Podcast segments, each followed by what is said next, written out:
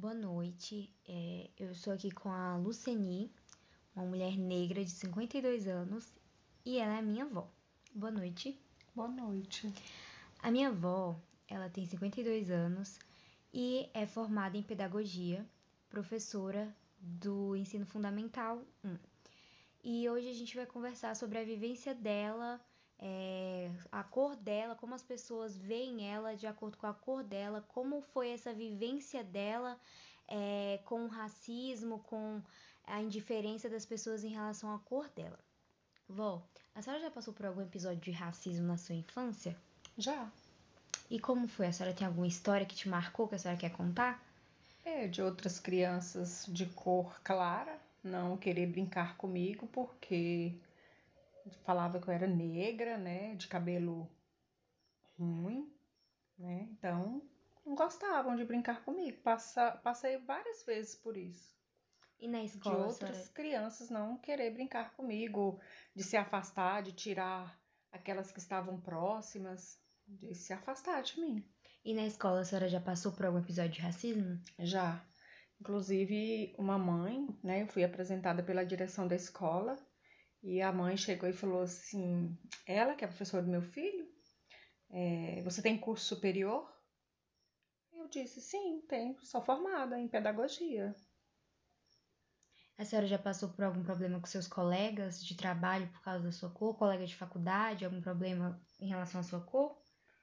Colega de faculdade não, mas colega de trabalho, logo assim que eu comecei a trabalhar, eu era a única negra na escola, né? E por eu ter sido rejeitada na infância, e eu também me afastava das pessoas, assim, eu não achava que todo mundo, que como eu, eu sofri, passei isso pela infância, eu achei que na minha é, na minha fase adulta isso pudesse continuar, e eu sempre eu mesma né, me afastava das pessoas por achar que as pessoas me, me ignoravam por causa da minha cor. E a senhora acha que isso te afetou muito negativamente na sua vida? Quando na minha adolescência, sim. Né? Porque quando eu estudava na, né, no. Antes falava do quinto, quinta série até a oitava série, eu sofri muito preconceito, porque meu, meus, as pessoas, os alunos em si da escola é, colocavam apelido, né? Ficavam fazendo chacota, chamava de negra, de faziam músicas, né? Faziam muita, muitas piadinhas. Às vezes eu nem queria ir para a escola, né? Por é, eu apontava na rua, é, já me chamavam, né? Por apelido. E isso atrapalhou a senhora na escola, senhora? No início, sim. Depois eu tive pessoas que disseram para mim não, você tem que vencer isso e você só vai conseguir superar se você estudar bastante, né? E aí eu comecei a estudar bastante, e eu comecei a tirar as melhores notas na escola. E a partir daí, isso foi acabando. É, muitos dos meus colegas não gostavam de fazer trabalho comigo, e depois que eu dei a volta por cima, que eu comecei a, a tirar notas melhores, aí isso foi mudando. E como a senhora vê que é hoje em dia é, em relação à sua cura? A senhora acha que a sua cura ainda interfere muito é, nas decisões de outras pessoas sobre a senhora em relação à senhora? Ou a senhora acha que hoje em dia isso já não tem tanta diferença? Não, hoje em dia já não tem tanta diferença. E hoje em dia, se a senhora passasse por algum episódio de racismo, vamos supor, na escola, a senhora saberia lidar com isso? Com certeza. A senhora denunciaria? Porque quando a senhora era mais nova, a senhora não, não sabia, não, não existia esse negócio de lei. Era normal naquela época é, fazerem chacota e achar que aquilo era brincadeira, é. que aquilo era normal. Hoje uhum. em dia, se acontecesse, a senhora denunciaria? Com certeza. Denunciaria sim.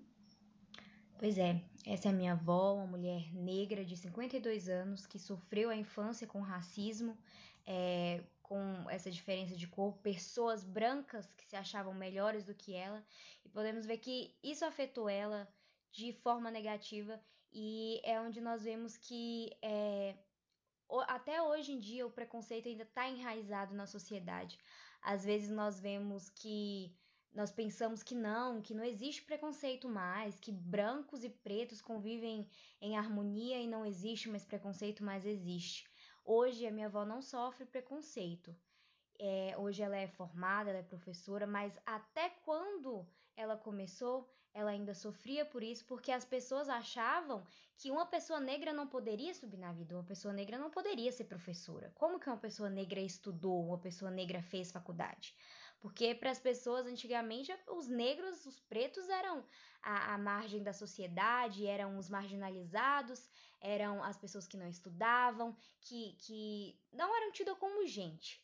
Então nós podemos ver que isso afeta, que isso é uma situação que hoje em dia é, ela está muito. É, as pessoas anulam muito o racismo, elas falam que quando alguém diz que está sofrendo racismo, preconceito, as pessoas dizem que é mimimi, que isso já acabou, isso era do século passado, que não existe preconceito mais, que não existe racismo, mas existe racismo.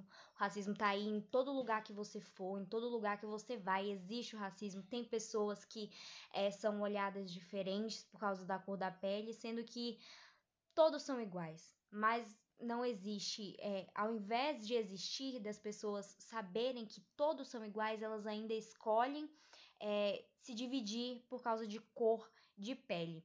É, e esse foi o bate-papo que eu tive com a minha avó, foi curto, mas eu acho que deu para passar a importância é, de os negros é, terem lugar de fala na sociedade, é, terem oportunidades de estudar. Minha avó batalhou para estudar, para ser professora, para poder ter um lugar na sociedade e eu acho que é isso que as pessoas pretas merecem. Não é mimimi, não é vitimismo.